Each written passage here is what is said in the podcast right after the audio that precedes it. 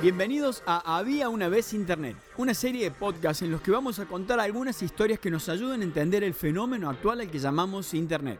Mi nombre es Diego Tabachnik y te invito a que empecemos.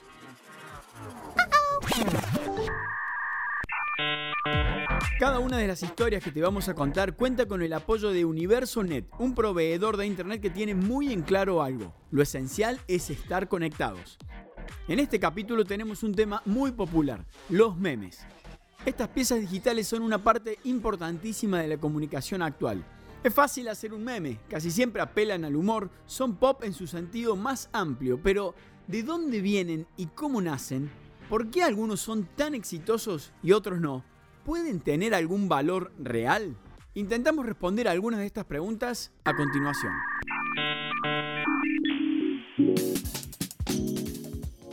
Richard Dawkins escribió en 1976 un gran libro llamado El gen egoísta.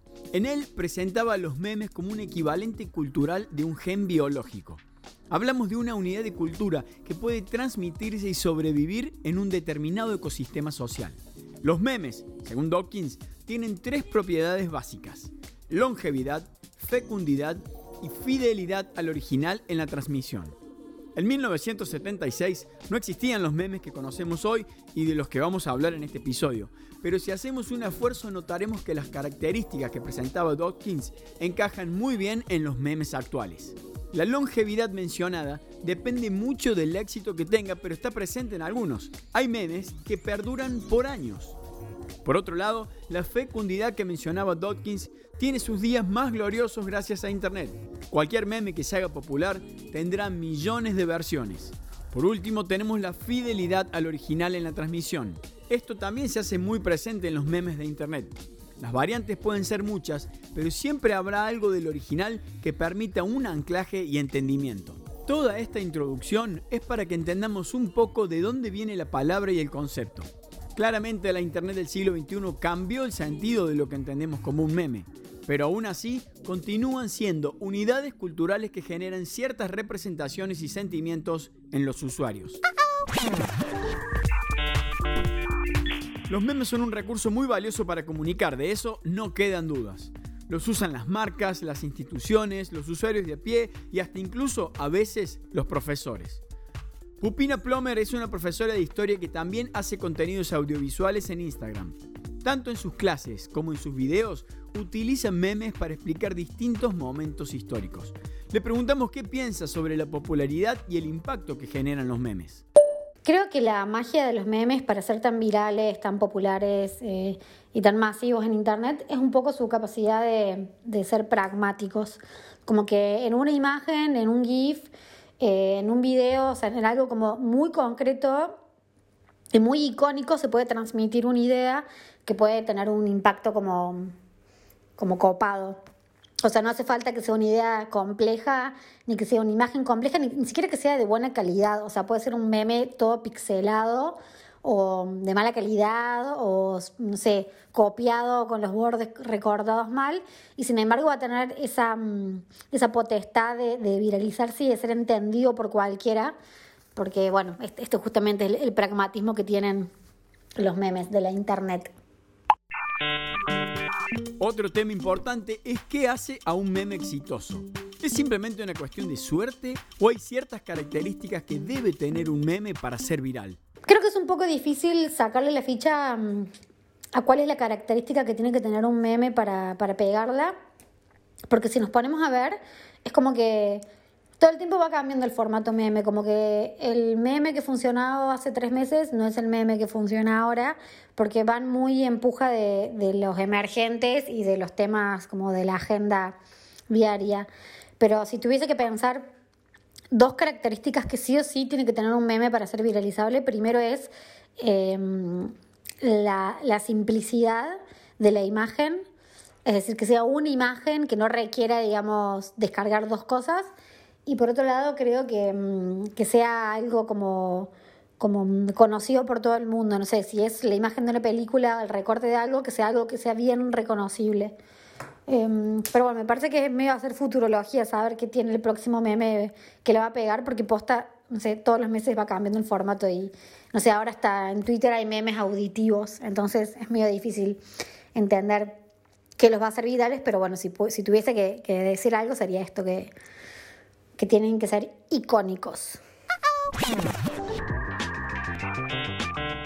Know Your Meme o Know Your Meme es una plataforma al estilo Wikipedia pero únicamente de memes. Allí podemos encontrar muchísima data relacionada a la historia de cada uno, su origen, autor y versiones, entre otras cosas. Fue creada en diciembre de 2008 y como cualquier otro sitio wiki permite que los usuarios puedan subir información. Después, claro, hay editores y moderadores. Cada entrada cuenta con la plantilla original para que podamos hacer nuestra propia versión del meme. El sitio también cuenta con entrevistas, podcasts, noticias, foros y más. Es una especie de red social pero con los memes siempre en el centro. Si tenés alguna duda sobre el nacimiento de un meme o querés hacer tu propia versión, knowyourmeme.com te va a servir. El blockchain es una tecnología bastante reciente para lo que es la historia de Internet. En otra oportunidad seguramente podremos hablar de ella en profundidad. Lo que permite, básicamente, es descentralizar las propiedades digitales y hacer que las transferencias de las mismas sean públicas. De esta manera se logra una transparencia muy valiosa y una distribución del poder interesante. Por lo general escuchamos hablar de blockchain cuando se habla de criptomonedas, pero en el último tiempo puede que hayan escuchado la sigla NFT, en español significa token no fungible y hace referencia a elementos digitales únicos que utilizan la mencionada tecnología blockchain. La parte de no fungible es muy importante, ya que esto quiere decir que no son intercambiables. A diferencia de un Bitcoin, que puede ser cambiado por otro sin mucho problema, los NFT son activos digitales únicos y esa escasez digital es la que los hace valiosos. Sería algo así como el certificado de autenticidad de ese elemento digital. Toda esta introducción del tema es para contarles que los autores o protagonistas de memes están encontrando una beta comercial en los NFT. Zoe Roth es la chica que sonríe con malicia delante de una casa incendiada en un famoso meme. Hace poco pudo vender la propiedad de ese token por nada más y nada menos que 500 mil dólares. El comprador fue un coleccionista que quiso hacerse del NFT que acredita la propiedad de esa pieza digital. A ver, no es que podamos salir a hacer memes para llenarnos de dinero. La venta de memes de esta manera dependerá mucho del interés de los compradores y de la especulación que haya en relación a los precios y el valor de estos objetos digitales.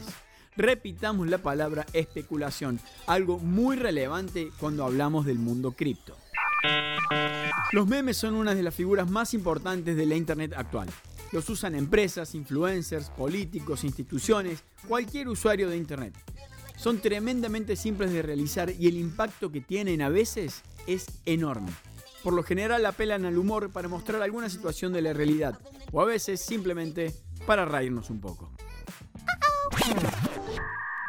Esperamos que hayas disfrutado de este episodio. Esta miniserie de podcast te la traemos de la mano de UniversoNet. Entra a www.universo-medionet.com.ar y disfruta de lo esencial de Internet al mejor precio. Podés escuchar los otros episodios de esta serie en cualquier aplicación de podcast o en lavoz.com.ar.